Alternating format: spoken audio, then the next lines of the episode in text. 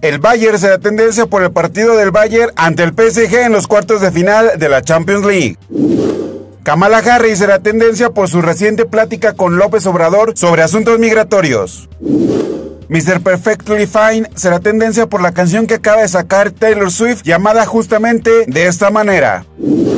Día Mundial de la Salud será tendencia porque el día 7 de abril se celebra el Día Mundial de la Salud.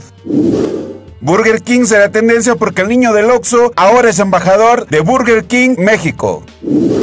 Florence Cassé será tendencia porque informan que AMLO pidió a Televisa el derecho para retransmitir los videos sobre el caso donde se ve involucrado Carlos Loret de Mola.